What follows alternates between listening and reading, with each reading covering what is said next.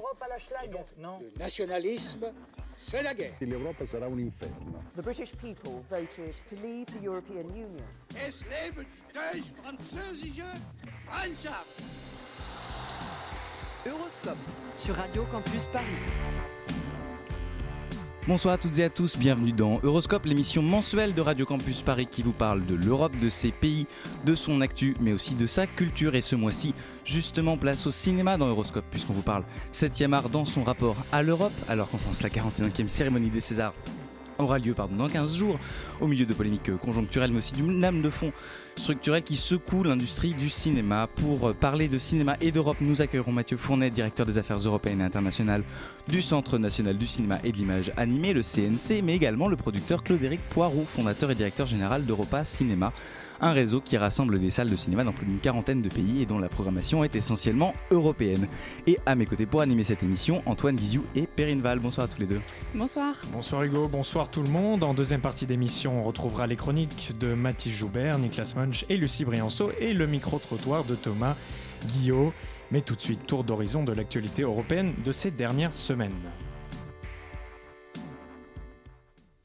Bien entendu, on peut sauter sur sa chaise comme un cabri en disant l'Europe, l'Europe, l'Europe. Euroscope sur Radio Campus Paris. On commence ce tour d'actualité en Allemagne. En Allemagne et plus particulièrement en Thuringe, hein, cette région plutôt rurale du centre-est de l'Allemagne, donc qui faisait partie de l'ancienne RDA, et d'où est partie une crise politique d'une ampleur rarement vue ces dernières années outre-Rhin. Alors tout commence le 5 février dernier, quand le Parlement régional, fragmenté entre six partis politiques, élit à la surprise générale Thomas Kemmerich, membre du Parti libéral-démocrate, au poste de ministre-président donc du land de Thuringe. Si Kemmerich n'était jusqu'ici qu'un politicien de second plan, assez peu connu, son élection a fait grand bruit puisqu'elle a été rendue possible uniquement par le vote conjoint de trois partis, des trois partis les plus à droite de l'échiquier politique allemand, la CDU d'Angela Merkel, le Parti libéral-démocrate donc, mais aussi, et c'est là que le bas blesse, l'AFD. Il faut dire que le parti d'extrême droite s'est été heurté jusque-là à une sorte de cordon sanitaire pour les autres partis de droite. Une sorte de réflexe hostile à tout parti euh, soupçonné de rapports plus ou moins avoués avec le passé nazi semblait solidement enraciné dans la culture politique allemande et c'est précisément pour ça que l'élection surprise de Kemmerich avec les voix de l'extrême droite a suscité autant d'émoi parmi les ténors politiques hein, d'outre-Rhin. La CDU, la CDU, déchirée entre une fédération locale de Thuringe qui ne voit pas le problème et un appareil national dans ses petits souliers, contraint de protester un peu pour la forme, la CDU donc a perdu sa présidence présidente Annegret Kramp-Karrenbauer, la dauphine désignée d'Angela Merkel, qui a démissionné après un peu plus d'un an à la tête du parti, ouvrant la porte donc à une guerre sourde entre trois prétendants pour le succéder à elle, mais aussi à la chancelière, dont la fin du règne semble se rapprocher à grande vitesse. Pendant qu'en France, on glosse sur les mœurs d'un candidat à la mairie de Paris, le Parlement européen approuve un accord de libre-échange controversé. Oui, mercredi dernier, les eurodéputés ont ratifié un accord de libre-échange donc entre l'Union européenne et le Vietnam qui devait aboutir, qui devrait aboutir à terme à la suppression de 99% des droits de douane entre les deux zones d'ici 10 ans. Et si le vote sur ce traité n'a fait que peu de bruit dans les médias, un sextape oblige, il a suscité la vive opposition de 70 ONG qui dénoncent les conditions de travail des ouvriers du sud-est asiatique et le non-respect des droits de l'homme au Vietnam. Mais les critiques portent également sur les conséquences écologiques d'un tel traité de libre-échange, l'eurodéputé français Raphaël Glucksmann a déploré l'absence de tout mécanisme contraignant en la matière. De l'autre côté, les partisans de l'accord soulignent les améliorations apportées par la négociation et pointent notamment la ratification par le Vietnam des conventions de l'Organisation internationale du travail. Cet accord vient donc s'ajouter au CETA, hein, qui lie l'Union européenne et le Canada, et cet accord rapproche l'Union de son deuxième partenaire commercial en Asie du Sud-Est. En Turquie, une romancière jugée pour activité terroriste a été acquittée ce vendredi. Oui, l'écrivaine Asli Erdogan, hein, qui n'a aucun lien de parenté avec le président turc, a été acquittée aujourd'hui par un tribunal d'Istanbul. Elle encourait une lourde peine de prison depuis qu'elle était considérée par les, autorités turques comme sympathisante terroriste. Depuis le, coup d'État raté ayant visé le président Recep Tayyip Erdogan en juillet 2016 et probablement en raison de sa participation à Asli Erdogan hein, à un journal pro-kurde. Elle a donc été innocentée dans un procès que beaucoup soupçonnaient d'être politique et qui s'était fait attendre pendant plus de trois ans.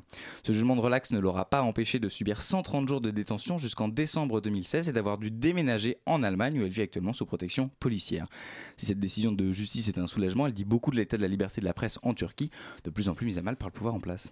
Merci Hugo pour ce journal. Dans un instant, place à nos invités pour parler cinéma, mais juste avant musique avec les Clash.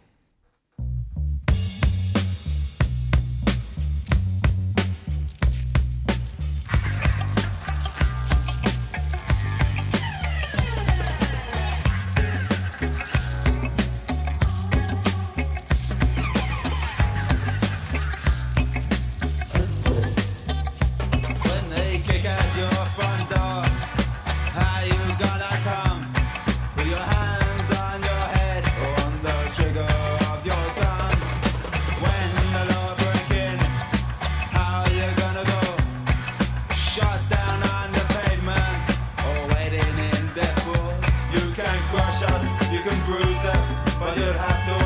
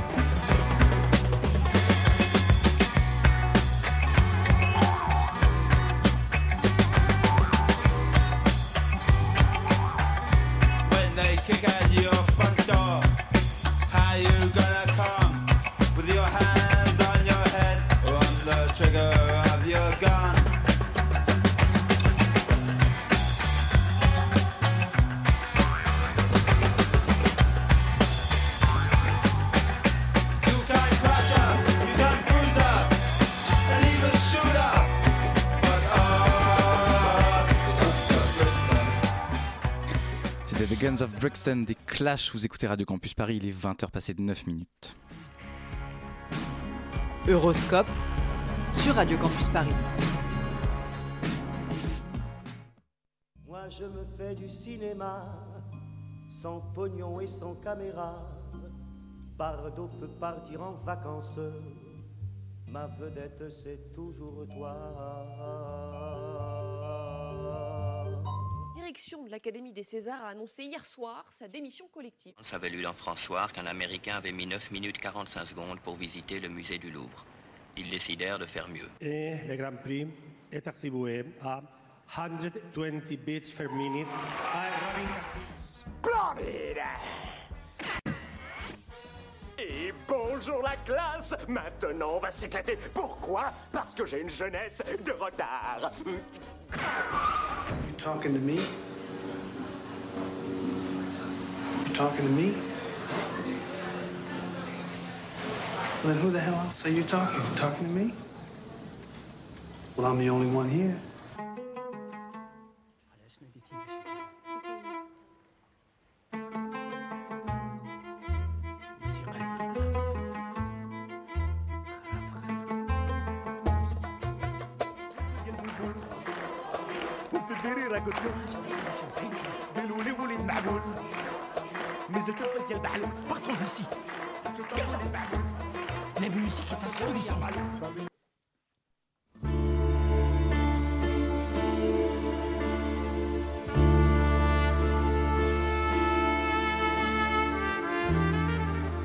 Un saloon délabré, des chevaux fatigués, une tempête de poussière au loin, un virevoltant sautillant et deux cow-boys se faisant face.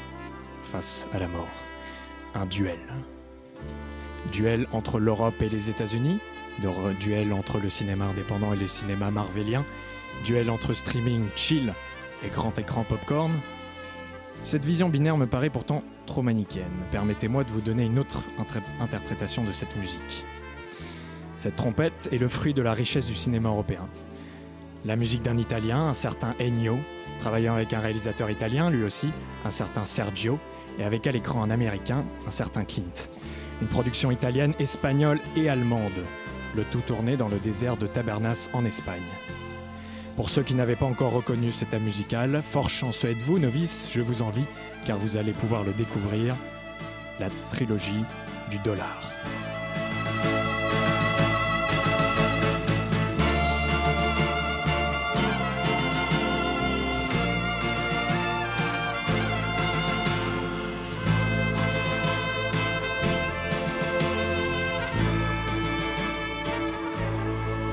Quelle que soit la langue, il n'y a rien de plus universel que le mot film.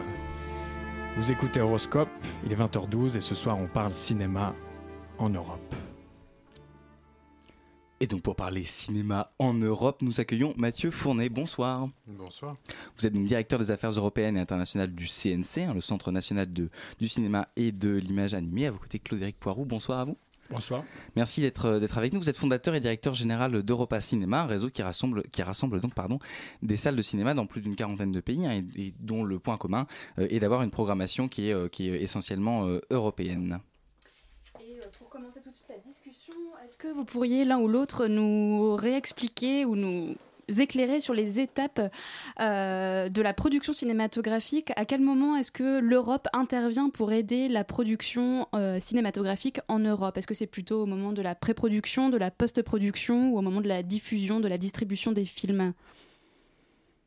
En tous les cas, la- l'Union européenne, avec le programme Creative Europe, n'intervient pas directement dans la production. C'est Eurimage qui intervient dans la production, c'est-à-dire un organisme qui dépend du Conseil de l'Europe et qui soutient des films qui sont des coproductions. Donc ça, c'est la partie importante de, de mise de fonds de, l'Europe dans la production. Le programme Créative Média, lui, est plutôt destiné à la préparation, le développement, euh, ensuite la diffusion, les distributions, les plateformes et les choses qui sont euh, plus liées à euh, la distribution et la circulation des films. Donc c'est plutôt la circulation des films qui concerne Creative Europe et c'est la production du côté de Rimage. Et cette complémentarité est assez. euh, est-ce que c'est assez souple? Est-ce que ça fonctionne bien? Ou est-ce qu'il y a des moments où ça, se, ça crisse un peu entre les. Non, ça fonctionne très bien. Eurimage aujourd'hui soutient à peu près 100 120 films par an et c'est vrai qu'ils font d'assez bons choix et en général ça donne quand même des moyens, 400, 500 000 euros à un film pour euh, la production, c'est quand même pas mal. Et l'Union européenne, elle intervient sur énormément de secteurs. Bon, là on est là plus pour parler de, de la distribution et des salles, mais en tous les cas c'est euh, un secteur aujourd'hui sur lequel ils interviennent depuis 28 ans. Mhm. Le, le cinéma euro- européen vit aussi notamment grâce aux différentes coproductions entre ces pays. Pour ne citer euh, qu'un des nombreux exemples, le film Amour de Michel Haneke, qui est une coproduction franco-allemande-autrichienne. Comment s'organisent les différentes coproductions entre les différents pays? Est-ce que euh, est-ce qu'on se différencie ou est-ce qu'on reste autant dans des relations privées et ou est-ce qu'un organisme européen est chargé de mettre en relation les différents acteurs du cinéma? Mathieu Fournet. Je vais peut-être compléter ce que, disait Claude-Éric sur euh, le, fonctionnement de la, production. Donc effectivement, Eurimage est le premier fonds euh, de coproduction en Europe. Il est sous l'égide, il est placé sous l'égide du Conseil de l'Europe qui est, basé à Strasbourg. Et ce fonds est alimenté par des contributions de tous les États membres. Et là, donc, on retrouve euh, ce que disait Claude-Éric tout à l'heure, c'est-à-dire que la partie de la production est plutôt au niveau des États membres. Donc même la contribution, par exemple, de la France, qui est le premier pays contributeur à Eurimage, euh, les soutiens à la production sont organisés au niveau national ou au niveau régional. Donc quand vous faites le plan de financement d'un film, vous avez des soutiens qui peuvent être euh, obtenus auprès euh, des régions en France, auprès du CNC, des différents dispositifs du CNC comme l'avance sur recette ou comme l'aide au cinéma du monde, nous y reviendrons, mais également donc Eurimage, euh, qui est donc constitué d'une quarantaine de, pays membres, dont des pays comme la, Russie ou la Turquie qui sont membres, donc qui ne c'est pas exactement la même zone géographique que l'Union européenne. Et ces soutiens, est-ce qu'ils sont d'une nature exclusivement euh, financière et économique ou bien est-ce qu'ils permettent aussi des échanges euh, esthétiques ou techniques entre les... Vous avez énormément de rendez-vous en Europe, dans les festivals, mais pas uniquement, de plateformes de coproduction, euh, d'ateliers euh, de formation professionnelle, si on peut les appeler comme ça, de rencontres entre producteurs, de résidences d'écriture, de soutien à toutes les étapes en fait de création, depuis l'écriture, le développement, la production, la post-production et ensuite la distribution sous différentes formes et la distribution en salle, bien entendu. Et ces coproductions, à l'origine, elles ont... Enfin, voilà, l'essor des coproductions, ça date à peu près des années 50 entre la France et l'Italie. Et à cette époque de la guerre froide, les enjeux étaient euh, aussi diplomatiques parce qu'on était... Voilà, il y avait un rideau de fer qui séparait l'Europe. Est-ce qu'aujourd'hui, ces coproductions, elles ont aussi vocation à peut-être dépasser les frontières et à... Par rapport à votre présentation en introduction, je pense que les choses ont un peu changé. On n'est pas dans un, dans un euh, duel entre l'Europe et les États-Unis. Je pense que la planète cinéma a beaucoup évolué ces dernières années et on le voit, on l'a vu récemment aux Oscars avec le, film coréen euh, qui en a remporté quatre, ce qui est quand même une première. Mais sur tous les marchés, vous voyez émerger des cinématographies en Amérique latine, euh, en, Asie euh, et ailleurs. Donc on est quand même sur, quelque chose d'un petit peu différent. Sur les coproductions, effectivement, la France a signé son premier accord de coproduction avec l'Italie, juste après, quelques jours après la naissance du CNC en 46. Et là, effectivement, on était dans une volonté de reconstruire une industrie cinématographique, de une culture européenne euh, qui avait été euh, affaiblie pendant la guerre. et en opposition aussi aux accords Bloom-Burns et aux États-Unis. Oui, oui, après, c'est pas du tout le même mode de fonctionnement et le même mode de financement de la création entre ce qui se passe euh, aux États-Unis et ce qui se passe en Europe. Et d'ailleurs, la France, qui est le premier pays de coproduction au monde, on a 58 accords avec 58 pays. 57, puisque nous avons deux accords avec la Belgique, puisque en Belgique, la production est de compétences euh, des communautés françaises et flamandes, euh, mais nous n'en avons pas avec les États-Unis, puisque le financement n'est absolument pas euh, le même. Et pour signer un accord de coproduction, vous devez respecter la Convention de l'UNESCO sur la diversité culturelle et protéger vos services audiovisuels dans le cadre des négociations à l'OMC et avoir un système de soutien public, donc on revient au début de votre question, à la création et à la production cinématographique et audiovisuelle. Euh, pour, revenir sur la, diffusion des, films européens, je rappelle que euh, Claude-Éric Poirot, vous êtes aussi notamment directeur du festival Premier Plan à d'Angers. Quel, euh, quel rôle jouent les festivals dans la diffusion et dans la promotion du cinéma européen? Ça, je pense qu'ils ont euh, une importance grandissante. D'abord, euh, les festivals, euh, ils ont un public euh, qui est vraiment énorme. Chaque festival qui est bien organisé aujourd'hui fait des salles combles. Et moi, je vois le premier plan à Angers, je fais 80 000 euh, spectateurs en une semaine dans une ville qui fait au maximum 30 000, 35 000 toutes salles confondues, où je suis aussi exploitant avec les 400 coups. Et donc on voit bien aujourd'hui comment les festivals, parce que c'est une fête, parce que c'est ouvert à tout le monde, parce qu'il y a de la découverte, parce que c'est quelque chose aussi qui... C'est un jeu aussi, et puis c'est un lieu de rencontre, ça devient un moment quand même assez privilégié pour des films qui en plus n'ont pas forcément euh, les autres moyens traditionnels de, distribution.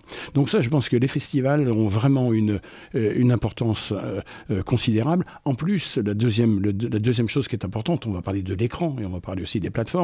Aujourd'hui, c'est on est côte à côte, on est ensemble. Quand on va à Cannes, on voit des films sur grand écran. Quand on est dans un festival, on voit des films sur grand écran. Je viens de présenter De Pardon. De Pardon, c'était montré sur des écrans de 15 mètres de base. Donc aujourd'hui, on, a ensemble, euh, je dirais, euh, cette dynamique. hein. c'est de dire aujourd'hui que les films sont faits pour être vus sur grand écran, dans des salles de cinéma, avec un public qui a envie de s'y retrouver. Et aujourd'hui, ce qui est donné comme signal, si vous voulez, par les festivals, c'est que c'est quand même un signal assez optimiste. Les festivals marchent bien.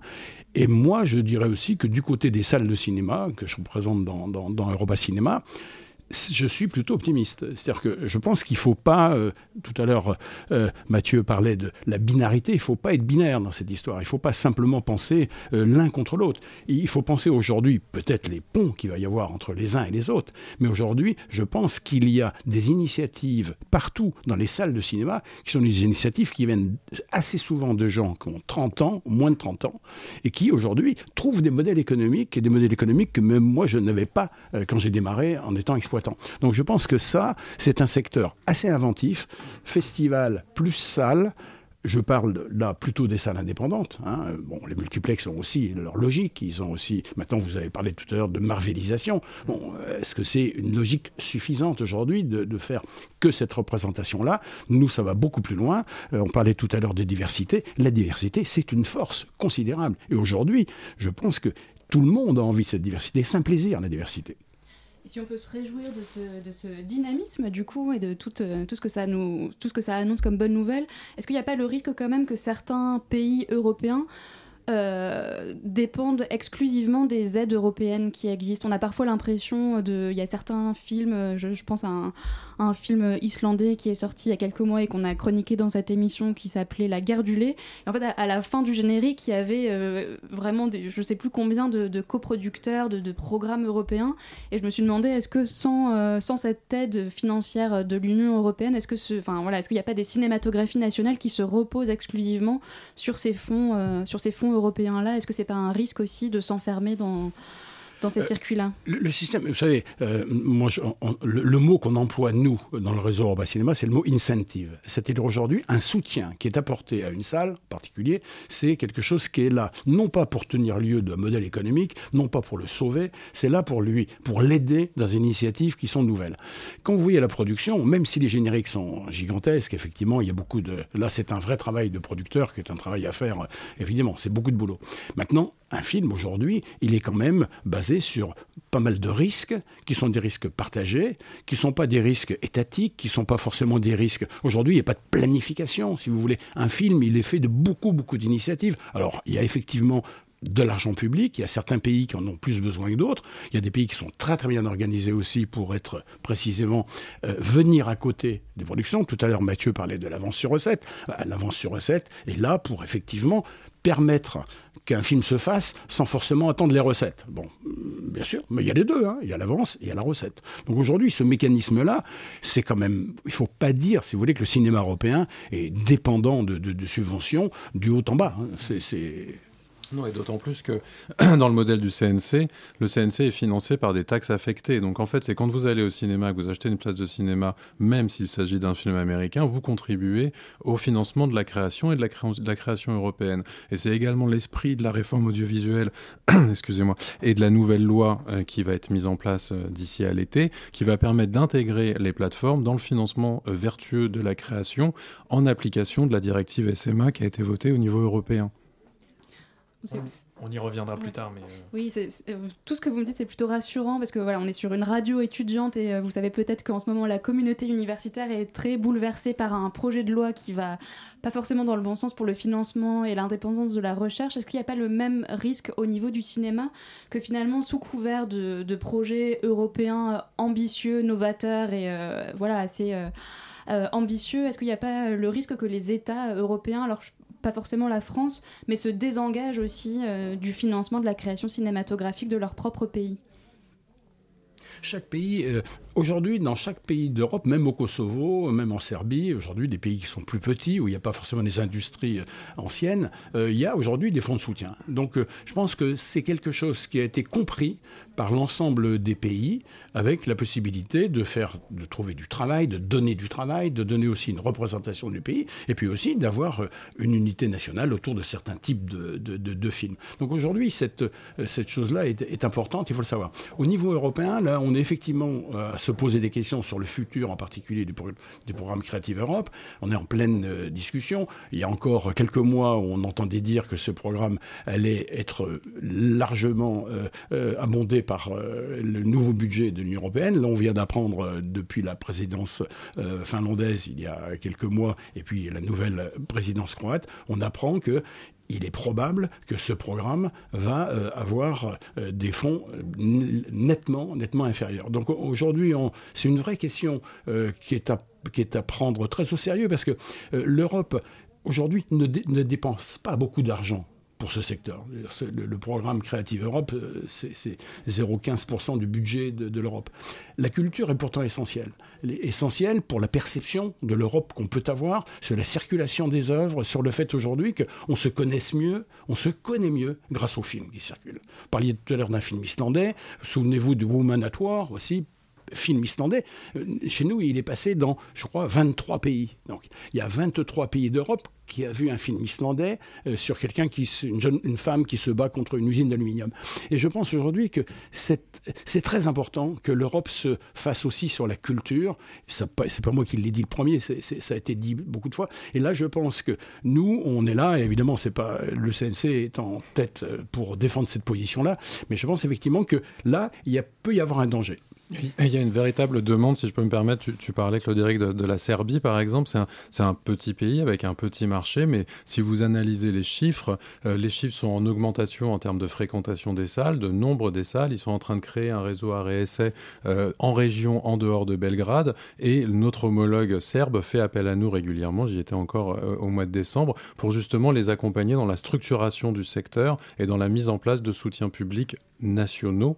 Euh, alors évidemment, ils sont dans un processus d'adhésion à l'Union européenne qui favorise leur envie de, de- s'adapter et de s'inspirer de ce qui se passe au niveau euh, de, de- pays comme la France ou comme l'Allemagne. Mais c'est pour moi un signe positif.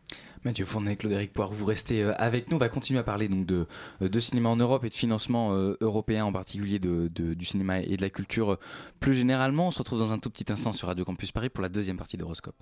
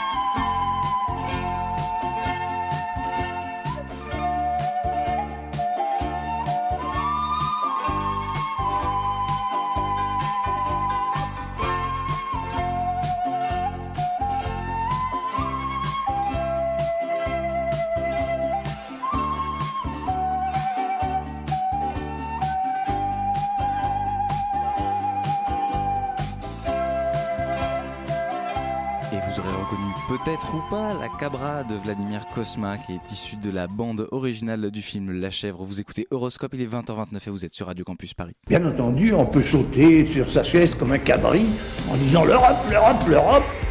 Horoscope sur Radio Campus Paris. Et ce soir, nous parlons cinéma en Europe avec nos invités, Claude-Éric Poirou et Mathieu Fournet. Euh, on évoquait euh, tout à l'heure euh, le, financement européen de la culture. J'ai tout de suite laissé la parole à, nos deux intervieweurs du soir. Antoine. On va revenir un mot sur la, on va, revenir un moment, pardon, sur la culture européenne, notamment avec le cinéma. Est-ce que, parce que certains films racontent aussi l'Europe euh, à travers le, le, cin- le cinéma. Je pense au film de Joyeux Noël de Christian, Christian Carion, ou encore euh, plus récemment le film de Costa Gavras, euh, Adults in a Room, qui s'intéresse à la politique, en l'occurrence à la crise grecque de 2010. Est-ce que c'est par la culture et par le cinéma qu'on peut relancer un sentiment d'appartenance européenne? Mathieu Fournet. Alors évidemment, euh, et pas uniquement par le cinéma, je, je pense à toutes les formes euh, artistiques et toutes les formes euh, d'e- d'e- d'expression culturelle, de résidence, euh, etc. Mais pas uniquement. C'est, je pense que le cinéma n'est pas uniquement là euh, pour être dans une case thématique, c'est aussi une, une expression esthétique, euh, et c'est pas forcément euh, au gouvernement ou à l'Union européenne. C'est à nous, en tous les cas, euh, structures publiques à tous les niveaux, régional, euh, national et européen, de mettre en place un secteur qui soit structuré, qui soit vertueux et qui permette aux artistes, aux créateurs, aux réalisateurs, dans tous les domaines, quels qu'ils soient, donc là on parle de cinéma, mais ça peut être aussi dans la danse, le théâtre ou, la littérature, de s'exprimer et ensuite de faire ce, qu'il- ce que bon leur semble. C'est pas à nous de dire que tel film doit être fait. Mais là, vous parliez de Adults in the Room, donc clairement, c'est un film qui a été euh, soutenu euh, par un autre euh, dispositif. Claude-Éric parlait de l'avance sur recette, mais un autre dispositif emblématique français qui est l'aide au cinéma du monde et qui est ou- ouverte à tous les pays du monde, y compris aux Américains. Et vous avez de jeunes réalisateurs américains qui n'arrivent pas à financer leurs films sur le marché privé américain parce que le cinéma qu'ils proposent est trop indépendant, trop petit, trop artistique en tous les cas, et qui viennent se financer aussi en Europe dans le cadre de coproduction Justement, alors euh, les films européens, comment se placent-ils à un niveau euh, international? On a donc bien des liens entre. Il n'y a pas de cinéma dominant, on a bien des liens entre le Hollywood, euh, Europe, euh, l'Europe euh, ou même Bollywood.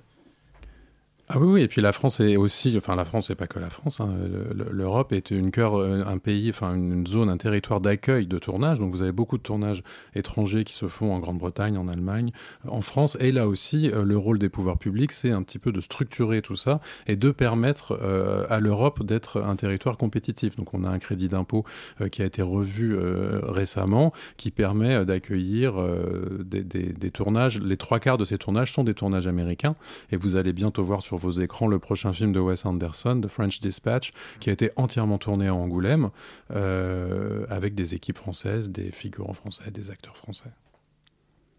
Et est-ce qu'on peut parler de cinéma européen, alors pas seulement au sens euh, économique du terme, mais aussi au sens esthétique, Claude-Éric Poirot Est-ce que dans les, dans, vos, dans les salles du réseau Cinéma Europa et dans les, au festival Premier Plan d'Angers, est-ce que vous voyez euh, voilà, des, des- convergences esthétiques entre, entre des réalisateurs issus des pays de l'Union européenne? Disons qu'il y a eu effectivement, vous le disiez tout à l'heure, des périodes où euh, des grands, grands auteurs euh, européens étaient quasiment leaders euh, sur l'ensemble du monde. Effectivement, on, cite Bergman, Fellini, Antonioni, euh, bon, et beaucoup de noms comme ça qui ont montré comment le cinéma européen était quasiment euh, la référence. Bon, euh, ça s'est un petit peu, a un petit peu évolué aujourd'hui. Maintenant, il y a une diversité qui, qui, qui- se produit, qui fait en sorte qu'il y a beaucoup de films qui arrivent de façon inattendue, il y a des sujets inattendus, il y a beaucoup de documentaires aussi qui se produisent. C'est un aspect aussi qui est assez important. Moi, je vois dans les salles du réseau Europa Cinéma, on est quasiment le, le- seul secteur à vraiment passer du documentaire et avoir un public, un public dans les salles pour des documentaires sur grand écran. Cinéma d'animation aussi, qui a gagné beaucoup en 30 ans. Donc aujourd'hui, cette européenne, je pense que c'est ça qui la définit. C'est-à-dire que nous n'avons pas aux yeux des Japonais, aux yeux des Américains, aux yeux des Sud-Américains, une unique vision du cinéma européen avec quelque chose de monolithique. Non, je pense que le cinéma européen a toujours quand même eu le culte quand même de l'artiste, d'une vision par un artiste. C'est vrai que ce, les noms que l'on reconnaît aujourd'hui, ce sont des gens qui ont une vision. Là, ces temps-ci, on voit un film d'Assayas, il y a Ozon qui va être aussi au, euh, César, il y a De Pléchin pour ce qui est... Bon, on prend trois auteurs euh, français qui sont tous les trois connus dans le monde entier. Dans le monde entier. Bon, ils n'ont rien vraiment à voir les uns avec les autres. Mais ce sont des gens qui montrent un petit peu la voie, c'est-à-dire que ils ont chacun un univers. Cet univers, c'est à la fois un style, c'est à la fois aussi des sujets qu'ils choisissent, c'est à la fois aussi le monde d'aujourd'hui. Bon, c'est vrai qu'on n'a pas beaucoup de films de genre, c'est vrai qu'il y a des choses qui sont peut-être un tout petit peu moins, si vous voulez, courantes en Europe. C'est plutôt un cinéma euh, de société. Hein. Moi, je vois ça aussi à premier plan. C'est vrai qu'aujourd'hui, quand vous voyez les premiers films, on est assez étonné euh, de voir aujourd'hui comment les jeunes cinéastes, c'est-à-dire des gens qui ont entre 28 et 35 ans, euh, finalement parlent, parlent mais de, de, de, de, de leur enfance, de leur adolescence, du monde dans lequel ils sont, de la circulation des personnes aujourd'hui en Europe, et aussi quelles sont les impasses dans lesquelles ils sont. C'est assez fort, cette vision que l'on a. Euh, il n'est pas très comique, il faut bien le dire. Les premiers films ne sont pas forcément des comédies parce que c'est pas le plus facile à faire. Mais en même temps, il y a une espèce de chose comme ça qui vous prend et je pense qui touche le jeune public. C'est-à-dire que le jeune public aujourd'hui, même si ce type de film, c'est pas celui qu'il choisirait d'aller voir dans un multiplex quand il a 15 ans, mais quand tu lui proposes, ben, un film est un film. Boy Meets Girl, comme disait Hitchcock. Et aujourd'hui, toute histoire racontée à quelqu'un dans des conditions qui sont des bonnes conditions et qui a de la qualité derrière, je pense que ça touche, ça touche le public. Donc je dirais que le cinéma européen a cette confiance-là, c'est que on peut faire des choses très diverses, on peut venir de partout et avoir des succès. Euh, les films de Pawlikowski, euh, bon, ça fait deux fois de suite que Pawlikowski, après Ida, c'est Cold War, euh, euh Pawlikowski est connu dans toute l'Europe, est connu dans le monde entier pas non plus un cinéaste qui travaille avec des stars. Pour défendre justement, pour défendre justement cette culture européenne, est-ce qu'on doit passer par une euh, réglementation au niveau européen, par une, euh, je, veux parler de la dernière directive européenne qui va être, euh, on, en a discuté hors antenne, qui va être transposée en, France. Est-ce qu'on doit réglementer un certain pourcentage de films européens dans, sur les plateformes de, de VOD comme comme pour les citer, Netflix? Je vais répondre à cette question. Euh, c'est pas qu'on doit, c'est que nous le faisons. Donc euh, c'est déjà le cas. La directive européenne, la directive SMA a été adoptée et impose un quota de 30%. Donc là, il faut voir comment les lignes directrices vont être appliquées et comment cette directive va être transposée en droit national. La France est leader en la matière. Ça fait partie de toute la réforme de la loi audiovisuelle dont je parlais euh, précédemment. Et il faut voir comment ces 30% vont être euh, appliqués. Par exemple, pour des séries audio, est-ce que vous le calculez par série, par épisode, par heure? Est-ce que vous vérifiez aussi les pages en ligne? C'est-à-dire que ces 30%, il ne faut pas qu'ils se retrouvent en fond de catalogue sans, y avoir accès. Et pour compléter ce que disait euh, Claude Éric, je pense que la, production européenne, dans sa diversité, dans la manière dont elle euh, parle de sujets euh, importants, de sujets sociétaux, dont elle parle de la société d'aujourd'hui, quand ces films sont accompagnés effectivement par le réseau des salariés par les universités, par les festivals, ces films rencontrent leur public en fait. Il faut trouver les moyens d'amener cette production. Et je le vois sur des territoires très compliqués comme les États-Unis par exemple, où vous posiez la question de savoir si le cinéma européen est toujours un cinéma euh, à succès c'est un, les sorties en salle sont difficiles, les chiffres du box-office sont ridicules, donc ça c'est, on peut regarder le verre à moitié plein, mais si vous le regardez de l'autre côté, vous voyez que dans les universités, dans les festivals, la place du cinéma européen est extrêmement importante, et en fait, même si vous êtes parfois sur un, des marchés dits de niche, vous touchez des publics étudiants, vous touchez euh, des CSP+, vous touchez des minorités qui ont envie de parler de certains sujets, et c'est là où le cinéma européen a toute sa, toute sa place. Donc c'est un, donc un débat révolu, euh, Netflix vs euh, les salles. Oui, ou est-ce- non, moi je pense que un accord, euh, enfin, je pense que tout c'est complémentaire et c'est comme enfin Ouais, la, télé n'a pas tué la radio, euh, etc. On peut on peut on peut on peut refaire l'histoire, mais euh, je, je pense que c'est complémentaire et de toute façon au-delà de la, de la réglementation dont nous parlions, euh, les plateformes c'est aussi leur intérêt parce que les gens en Europe ont envie de voir des contenus locaux. Donc si une plateforme comme Netflix investit des dizaines de millions d'euros en Espagne, en Italie, en Allemagne et en France, c'est aussi parce que ces contenus sont nécessaires. Alors on sait que euh, cette année, euh, le, projet Europe Créative euh, va se, terminer. On va, le, le Parlement européen va négocier un nouveau projet pour la création européenne. Quels sont, en quelques mots, les, points susceptibles d'évoluer, les projets à, venir? Mathieu Fournet ou Claude-Éric Poirot Bon, c'est une question un petit peu difficile puisque les, les- les- les discussions sont en cours. Euh, donc euh, on, on- on va voir. Je ne peux pas vraiment me prononcer. Évidemment, Europe Créative, nous l'espérons, va continuer de soutenir les festivals, la distribution, de, de s'impliquer dans le secteur. Mais on n'a on pas encore les, discussions sont en cours avec Bruxelles. Moi, euh, si vous permettez, vous avez dit quelque chose tout à l'heure sur lequel j'aimerais bien rebondir. On parlait des, des plateformes, on parlait de ces accès. Moi, je pense aujourd'hui qu'il y a quelque chose qui se dessine, qui se dessine déjà dans les salles, dans les festivals, qui se dessine aussi dans certaines plateformes. Bon, la Cinétech en France, ou Mubi aussi. Qu'est-ce qui se dessine? Aujourd'hui, ce n'est pas la profusion qui est forcément la qualité. La profusion, c'est quand on vous donne tout, mais finalement, qu'est-ce que vous prenez dedans? Rien, parce que vous ne savez pas quoi choisir. Qu'est-ce qui commence à se dessiner? C'est que plus vous avez quelqu'un qui fait un choix, qui vous le propose, plus euh, vous êtes intéressé, interpellé et que vous en avez envie. C'est-à-dire aujourd'hui, Mubi, vous regardez Mubi, c'est il y a 30 films. Chaque jour, il y en a un qui rentre et il y en a un qui sort. Et puis, ils sont bien accompagnés. Vous regardez la Cinétech, même chose. Vous avez des cinéastes qui vous disent, voilà, moi, je me suis formé avec ces films-là et je vous propose de les voir. Donc, il y a une raison. Les salles de cinéma font la même chose. Les salles de cinéma avec la diversité, moi je suis propriétaire de salle, euh, j'ai 20 films qui passent dans mes 7 écrans euh, chaque semaine. Je- C'est un choix. C'est un choix. Et le public est content de savoir que ce choix lui est proposé, mais qu'il est fait. Et donc aujourd'hui, je crois qu'il il y a probablement quelque chose qui va changer un peu, y compris dans l'approche, y compris des jeunes.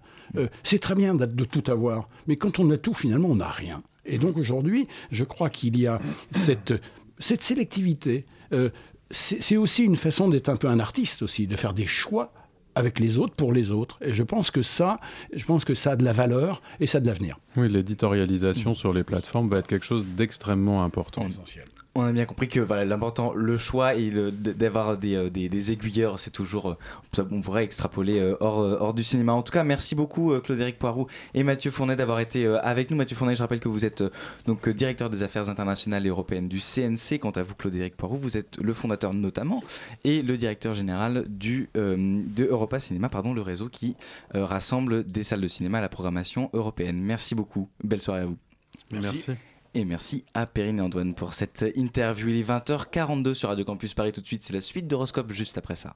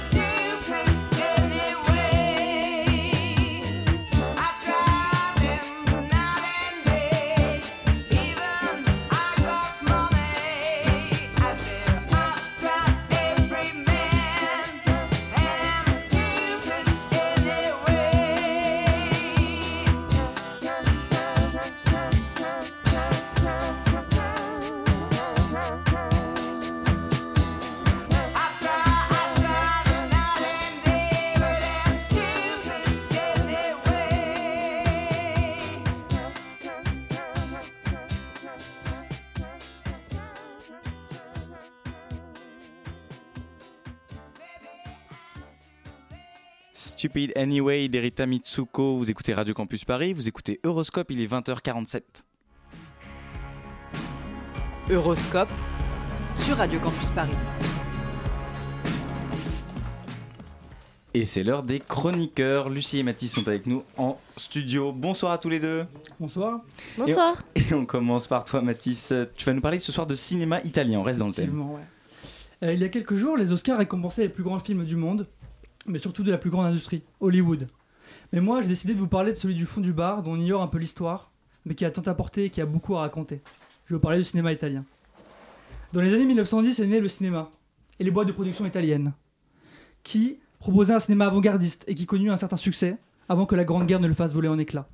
Les petites boîtes de production faisaient faillite. Faisant faillite, le gouvernement fasciste tenta de relancer l'industrie italienne. Surtout afin de propagande, l'image au service de l'image. La création de la Cinecittà, grande maison conçue made in Hollywood en 1937 au sud de Rome, fierté de Mussolini, et les lois protectionnistes contre les films étrangers n'offrèrent qu'une relance limitée du cinéma. Mais tout a recommencé en 1943, alors qu'un besoin naissant de parler du monde tel qu'il était grandissait chez les artistes.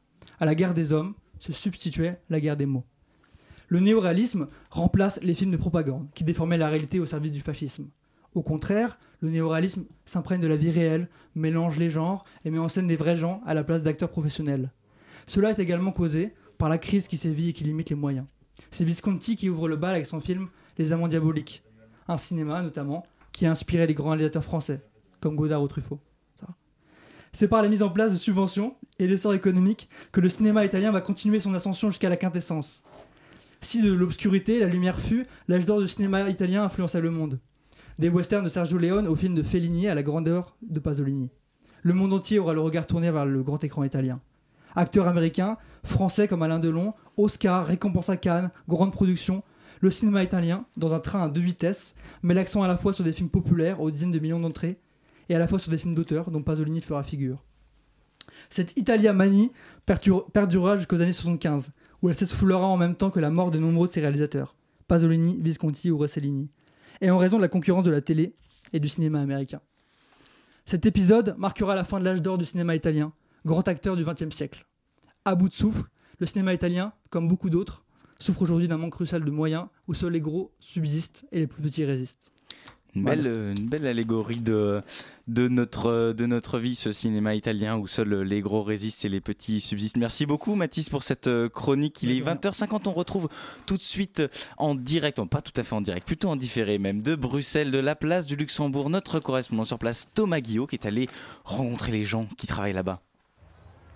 Oui, en direct de la place du Luxembourg, aussi appelée place Lux ou euh, Plux pour les intimes. Je pose la même question à tout le monde, c'est en ce jour du Brexit, euh, comment vous vous sentez? Tristesse, euh, mais euh, un peu d'espoir euh, en vrai parce que je sais qu'il y a bah, plusieurs gens euh, britanniques et de l'Angleterre en général, pas seulement l'Angleterre, de, de l'Écosse et euh, de l'Irlande du Nord, que veulent vraiment faire partie de cette famille, c'est la famille euh, européenne. Can I answer in English? Yes.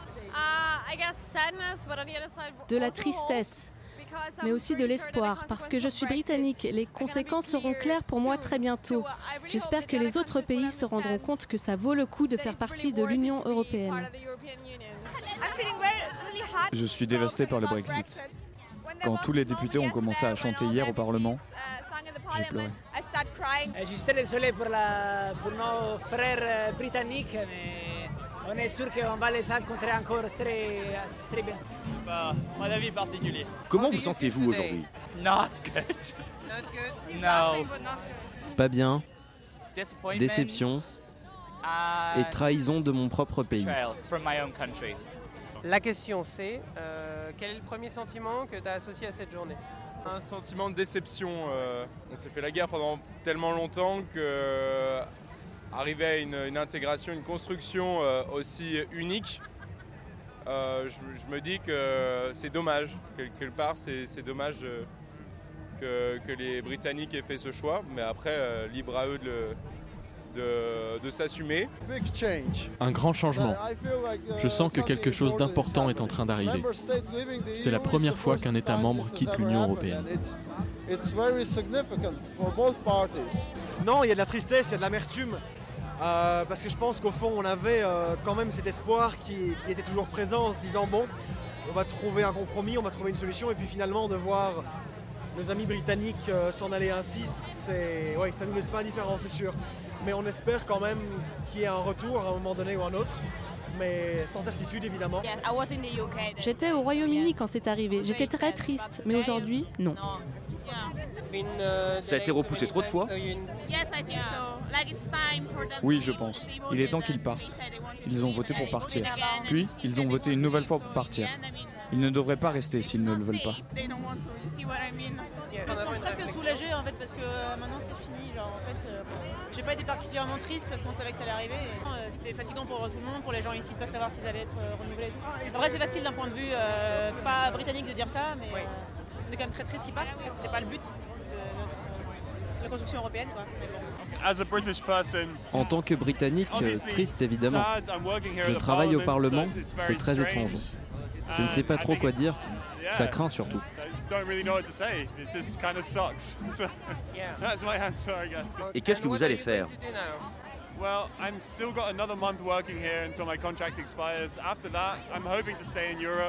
Maybe somehow figure something out with, you know, getting Irish nationality. And uh, we'll see how that goes, but Okay. I'm hoping to stay. Ok. I hope you can stay too. thank you. Ah, tout, le monde fait, tout le monde fait comme moi, c'est terrible. Ah oui, mais oui, non, moi, j'ai- Il y a tellement de journalistes ce soir, j'ai vu deux équipes télé. euh, Pire de faire la télé. Moi j'aurais pas dit oui à une caméra. Tu vois. Ah ouais, bon, ça va alors. Et au moins euh, trois équipes radio avec euh, et puis des journalistes qui prennent des notes à l'ancienne avec des petits carnets. Merci beaucoup à Thomas Guillot d'avoir pris des notes à l'ancienne avec un petit carnet et d'avoir baladé son micro à Place Luxe à Bruxelles. Et ben on retrouve Nicolas tout de suite qui va nous parler du sujet de sa chronique.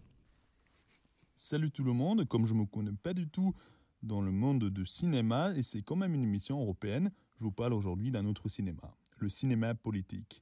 Pour une fois, ce n'est pas l'Italie, mais en Allemagne. Dans le pays de la raison où les conservateurs autour de Merkel règnent depuis presque 15 ans, une petite élection régionale dans le land de Thuringe, pour être précis, a fait le buzz et donc renversé la donne à Berlin. Alors, je commence tout au début. Le 27, le 27 octobre dernier, les Thuringois votent un nouveau parlement régional. Le parti Die Linke, l'extrême gauche du ministre-président sortant, arrive en tête avec 31%. L'extrême droite, l'alternative pour l'Allemagne, en fait 23. Les conservateurs et les confrères d'Ang- d'Angela Merkel sont à 22 et les sociodémocrates à 8. Il s'ajoute encore les Verts également à 8% et les libéraux qui arrivent tout juste au Parlement à 78 voix près et donc 5% pile. Le problème, pour gouverner, il faut, il faut- il faut qu'il y ait une majorité de plus que 50%. Il faut donc négocier des, coalitions et comme personne ne veut s'allier avec l'extrême droite et les conservateurs excluent une coalition avec la gauche, ça devient compliqué. Donc après des longues négociations, ils se sont quand même mis d'accord sur un gouvernement minoritaire mené par la gauche autour du ministre-président sortant, Bodo. Mais le 5, le 5 février, donc le jour quand les députés élus doivent élire leur présidence, leur, euh, leur gouvernement, les conservateurs ont élu le candidat des libéraux, avec l'aide de l'extrême droite. Pour être clair, la droite a préféré s'allier avec un parti dont le leader peut désormais officiellement être traité de fasciste qu'avec l'extrême gauche. L'extrême droite, quant à elle, a renoncé à soutenir leur propre candidat, donc pour élire un candidat qui n'est seulement au Parlement grâce à 78 voix près. Donc les libéraux et les conservateurs ont formé un gouvernement par la grâce de l'extrême droite. Par conséquent, ils se sont rendus dépendants de ce dernier. Et ça, seulement par soif de pouvoir. Évidemment, cela a provoqué des conséquences au niveau national. La tête du parti conservateur a démissionné la semaine dernière et également renoncé à se présenter en 2022 pour succéder Merkel à la chancellerie. D'ailleurs, ce bordel n'a que tenu huit jours. Fraîchement élu, le gouvernement en Thuringe a cédé à la pression et pété la coalition. L'AFD adorait c'est déjà une raison pour râler contre l'établissement. Rien de nouveau. Et les social-démocrates du SPD, qu'est-ce qu'ils font? C'est vrai que ce dernier temps, on s'est plutôt moqué des confrères du PS en Allemagne, mais pour une fois, ils ont gardé la tête froide. froide. Ils ne profitent pas de la faiblesse de leur adversaire politique au sein de la coali- coalition au niveau national en balançant des paroles en l'air. On a vraiment l'impression qu'il ne parle, que, parle pas des intérêts du parti, mais du, des du préoccupation du peuple. Et ça, ça fait du bien dans ce chaos, parce que personne n'a besoin d'un parti xénophobe et populiste, ni en Allemagne, ni ailleurs. Merci beaucoup, Nicolas Munch, qui nous a fait parvenir sa chronique. Et last but not least, Lucie Brianceau. Bonsoir, Lucie. Salut. Alors, les municipales, c'est dans un mois quasiment, jour pour jour. Et dans mon cœur de provincial d'un village de 3000 habitants, les municipales, ça a vraiment un goût particulier. Déjà car le maire du village, tu le connais, tu lui fais la bise, et il a un côté dimanche chez mamie. Et aussi, en l'occurrence, le maire de mon village, il est naze, genre vraiment, tout le monde le sait, tout le monde le dit. Et pourtant, comme il n'y a pas de candidat en face, on sait déjà qu'il va être réélu, et ça a un petit côté élection en Russie. Enfin, sauf qu'à la place de Poutine, on a un cinquantenaire bedonnant qui vit toujours chez sa mère.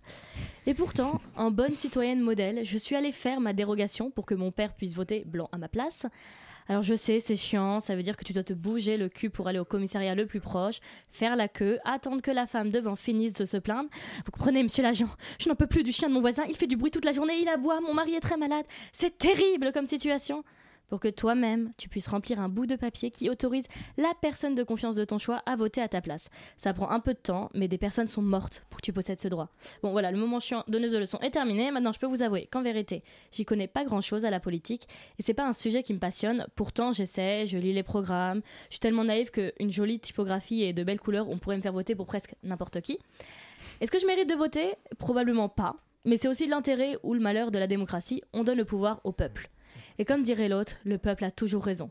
D'ailleurs, si tu penses que cet adage est une phrase de gros con, je ne peux que te recommander le documentaire La cravate de Mathias Théry et Étienne Chailloux, le film sur l'itinéraire du jeune Bastien, militant pour euh, Feu le Front National pendant la campagne de 2017. Et on y découvre un jeune homme rempli de conviction et avec une, bonne, une volonté de bien faire. Et c'est vrai, il est attachant, Bastien. Et le film est construit sur un dispositif intéressant. Bastien est filmé durant la campagne. Suite à cela, le réalisateur a écrit un livre et Bastien est ensuite filmé en train de lire ce livre, y ajoutant correction et rectification. Le film ne, dédiabolise pas le FN, mais il humanise ses militants. Exit l'image de l'idiot raciste, on y voit un garçon qui fait de son mieux. Voir ce documentaire, ce n'est pas sortir de la salle avec une folle envie de crier Allez Marine Mais c'est un moyen de comprendre comment l'actuel Rassemblement national, celui qui s'auto-intitule le premier parti de France, a pu rallier autant de Français. Ce documentaire est une tentative pour comprendre pourquoi autant de Français se tournent vers le Rassemblement national et je ne peux que vous conseiller d'aller voir. Merci beaucoup Lucie pour ce conseil cinéma. Ainsi s'achève ce numéro d'Horoscope. Avant de se quitter, un grand merci à nos invités et à toute l'équipe de cette émission Antoine Guizou, Perrine à la co-animation, Elliot Janon évidemment à la réalisation. Merci à notre correspondant à Bruxelles, Thomas Guillot, sans oublier nos chroniqueurs du soir, Lucie Brianceau, Mathis Joubert et Niklas Munch. Si vous avez loupé notre émission, rendez-vous sur Facebook. Dans un tout petit instant, vous retrouvez l'émission La Souterraine. On se retrouve dans un mois pour un nouveau numéro. Ciao